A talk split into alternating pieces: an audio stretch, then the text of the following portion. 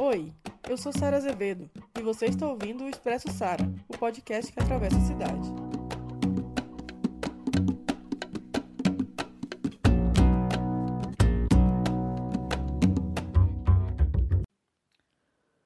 No programa de hoje, nós teremos a parte 2 da conversa com as deputadas Fernanda Melchiona e Andréa de Jesus, onde falaremos sobre Belo Horizonte, mulheres e o coronavírus. Se liga aí. Eu lembrei aqui que o Zema, é, o Zema só me dá motivo para falar mal dele, impressionante.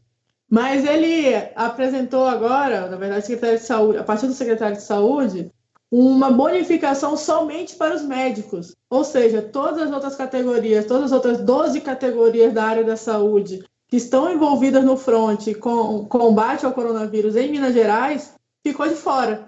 Então mostra o elitismo, mostra a, a segregacionismo que ele faz dentro da própria categoria da saúde, que está sendo. São verdadeiros heróis e heroínas que estão no combate ao coronavírus. E a Andrea foi uma, é uma liderança importante hoje na Assembleia, que apresentou cinco, seis projetos, cinco foram aprovados, e um deles, que é muito parecido, muito próximo do que a gente vem fazendo na Câmara Federal, que é também de auxílio emergencial e complementar ao auxílio emergencial federal, né, Andréia? Conta pra gente um pouquinho.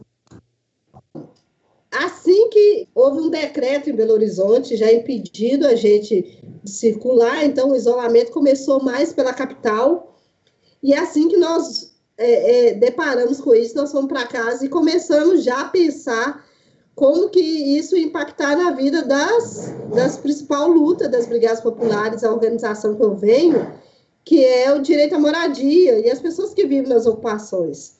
Então, imediatamente a gente já começou a pensar como que seria a vida da maioria das diaristas aqui no estado, né?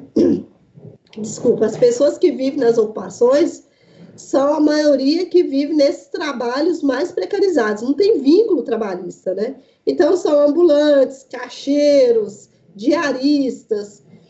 Então, a gente já pensou como, como seria o impacto na vida dessas pessoas com isolamento. Então, a gente apresentou seis projetos de lei. Dos seis, o primeiro, e também é uma pauta muito cara para a gente, que é as, para as famílias de pessoas privadas de liberdade. Nós começamos a, a, já receber várias ligações de denúncia de famílias que foram impedidas de fazer visita no sistema prisional. E, e, é tão grave, porque fica parecendo assim, ah, mas é proteção, os presos estão lá, se a família for para lá, pode levar o vírus, pode pegar o vírus de quem está lá dentro. Mas a visita, Fernanda e Sara, é a única forma dos presos terem acesso a medicamento.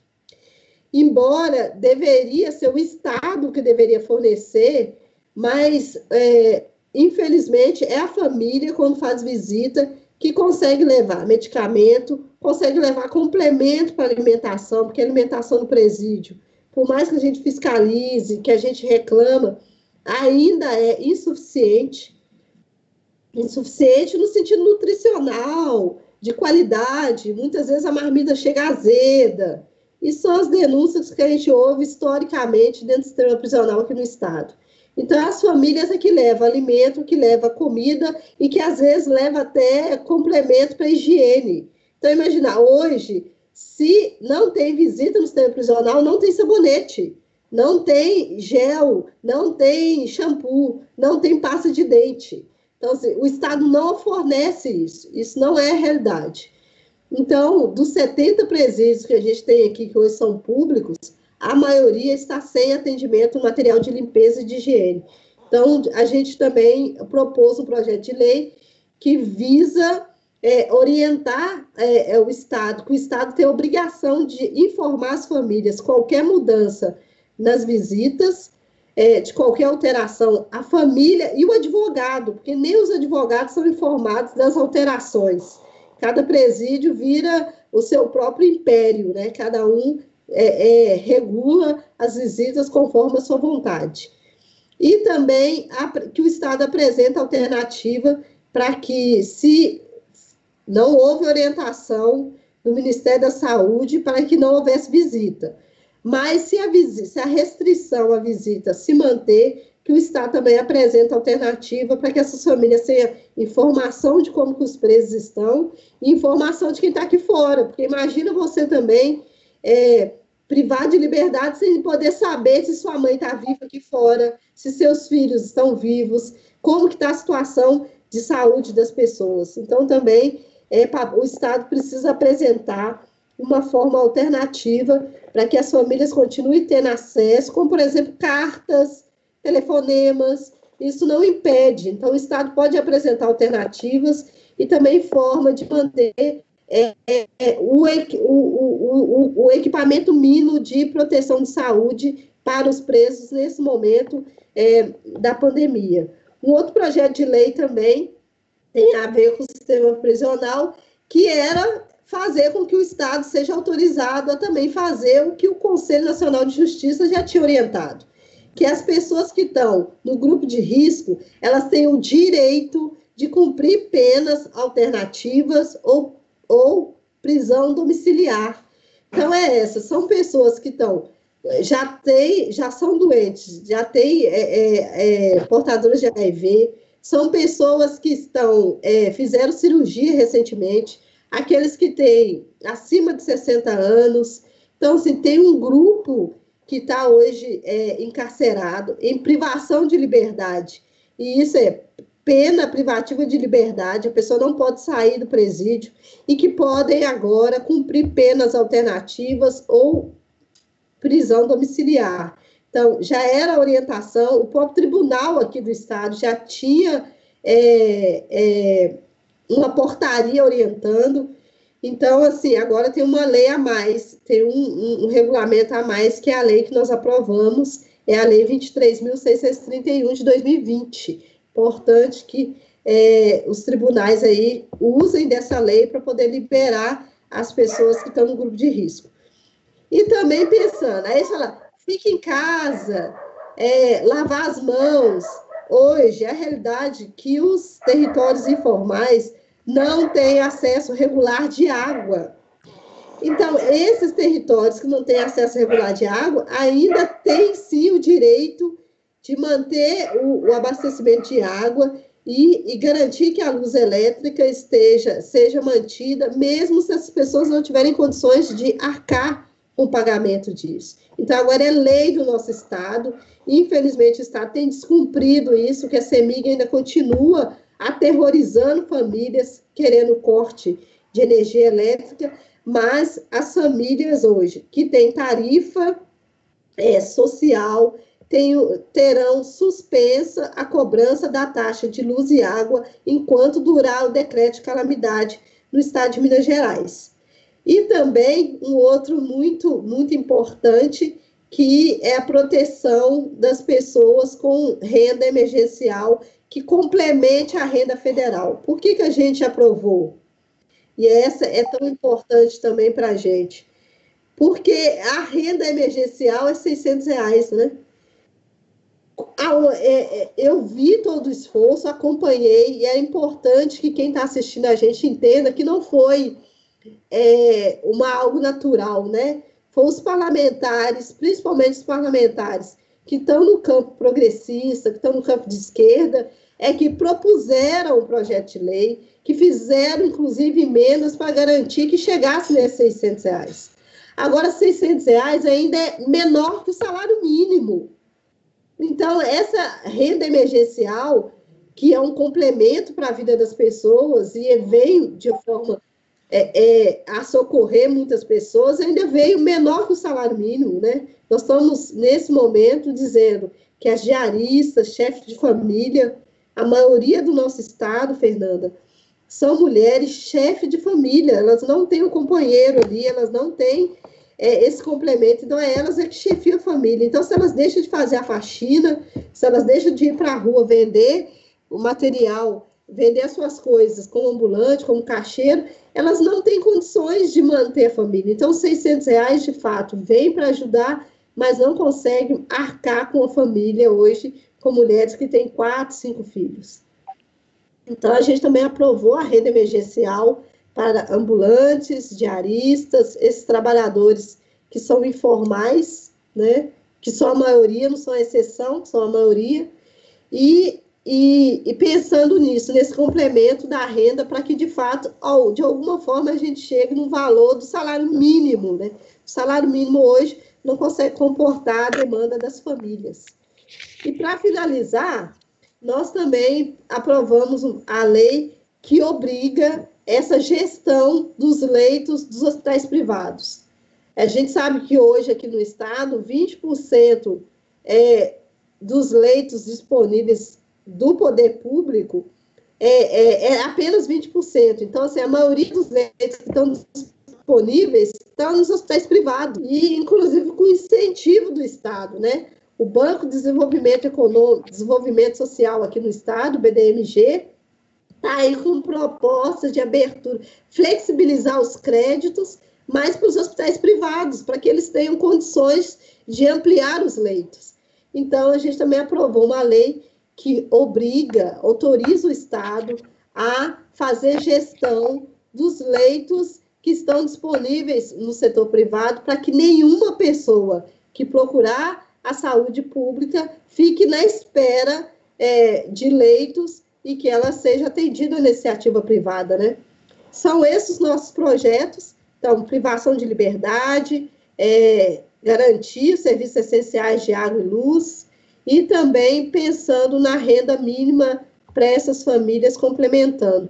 Então, cobrança, a, a, privação de liberdade, as famílias que estão sem, sem amparo, e também pensando nesse debate que é tão importante, que é entender a saúde agora, essa saúde pública e privada, como que o Estado de Minas Gerais vai conseguir, inclusive, fazer gestão da saúde como um todo, né?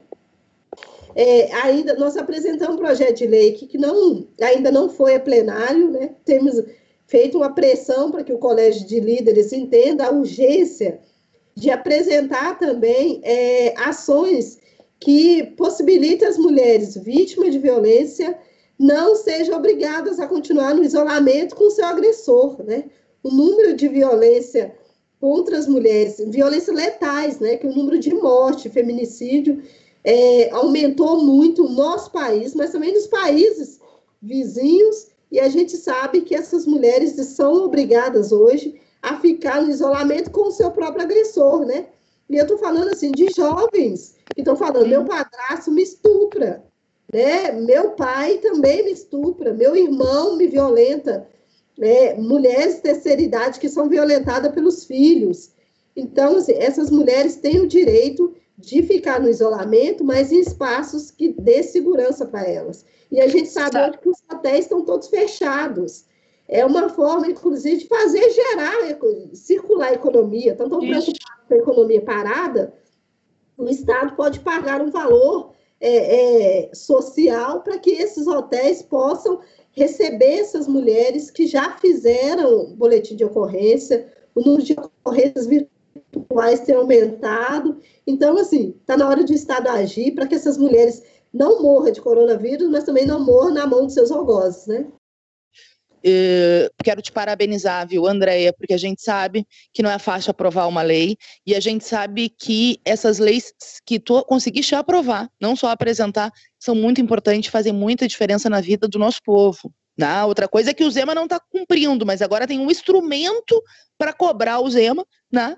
No judiciário, porque ele é obrigado a, a cumprir, não é prevaricação do governador, na denúncia política que a gente pode fazer, e eu quero pedir que tu nos mande para a gente que está aqui em Brasília, caso eles não estejam cumprindo, falar, elogiar as leis, dizer que o governador daí não está cumprindo, ajudar nessa luta, né? Porque a gente está junto, a gente é parte, né? Uh, da luta em defesa do povo e o que eu puder ajudar vocês a que as leis sejam efetivadas e que a gente proteja o nosso povo, conta comigo, tá? E tem um projeto nosso na Câmara Federal nesse sentido, né? Uh, justamente motivado, e nesse caso, esse foi inspirado da Sâmia Bonfim, que a gente assina junto com elas, mulheres do nosso partido, enfim, mas é justamente isso também, Andréia, porque, como tu falaste, aumentou em todos os países que tiveram isolamento social, o, o, os casos de violência contra a mulher. Claro, a mulher está mais em casa, junto com o agressor, né, as pessoas em quarentena, e, e é óbvio com mais dificuldade de sair, inclusive de acessar ajuda. Então, tem que ter uma política emergencial para proteger, proteger a vida das mulheres. O outro projeto, que é da Talíria, assinado também por todas nós, é do Disque 180, de ampliar durante. O projeto dela é mais geral, não só na pandemia, mas uh, nos veículos de comunicação, ter o Disque 180 a todo momento, porque a informação salva vidas, né? As mulheres saberem que podem ligar para 180, saberem que podem ter o atendimento emergencial, enfim, né, nesse caso da violência é importante. E também uh, nós estamos brigando no colégio de líderes que nem tu. Tudo que é reunião do colégio de líderes é um mês. Eu falo, tem projeto das mulheres. E aí, como a gente é minoria, né, né, Andréia? Na última reunião éramos três líderes mulheres e uns vinte e tantos homens. E aí a gente fica, gente, mas temos que pautar a urgência dos projetos das mulheres, etc. Enfim, seguimos na luta e que bom que a gente está juntos, né? Juntas, conectadas nessa luta em defesa das mulheres. Andréia, quer fazer a última fala? Agradecer, acho que é importante isso, assim. É, agradecer pela confiança, agradecer pela luta da Fernanda, a gente tem acompanhado, a gente procura também compartilhar, é, reforçar que a nossa atuação ela é coletiva, conjunta, e, e dizer que nesse ano, mesmo que seja um ano conturbado, pode ser que haja eleições, e é extremamente importante a gente perceber como que é a reação das mulheres durante é, essa pandemia, como que a atuação das mulheres na política ela reforça a necessidade de ter mais mulheres ocupando esse espaço de decisão. Nós, nenhum projeto de lei, mesmo das mulheres que não estão no nosso campo, né, no campo mais progressistas, elas sempre têm uma visão da coletividade. Então é importante a gente também dar espaço para que as mulheres possam ocupar espaço de decisão, e que a história dessas mulheres seja também um requisito para a gente pensar quem é que pode nos representar. Então, é importante que nesse ano eleitoral a gente reforce que tenhamos mais mulheres ocupando a política, mais mulheres no campo de decisão, seja nos ministérios, nas secretarias, porque com certeza teremos uma resposta mais efetiva, mais holística, mais universal para problemas que hoje são discutidos de forma isolada. A economia não é contra, nós não somos contra o desenvolvimento econômico do nosso país. A gente acredita que o desenvolvimento econômico ele parte de iniciativas que o povo já faz no seu cotidiano, né? Não é só o que as bolsas de valores estão fazendo. Então, por isso que eu reforço a importância de mais mulheres mais mulheres no campo da decisão, mais mulheres ocupando a política, e que essas mulheres venham desse campo de luta, né? Que a gente as reconheça na luta do cotidiano. Fê, sua última palavra? Minha última palavra é só agradecer também a oportunidade de estar com vocês, contigo, Sara. Obrigada pelo convite, de compartilhar de novo com a minha companheira André de Jesus, que eu tenho uma admiração enorme pela tua luta, pela tua história. Saiba que estamos juntas e pela tua atuação cotidiana aí, né? É um prazer mesmo militar junto contigo no mesmo partido, construindo uma ferramenta, lutando pelo nosso povo. Um beijo no coração de vocês duas. Foi um prazer enorme revê-las. E esse foi mais um Expresso Sara, o podcast que atravessa a cidade. Tchau.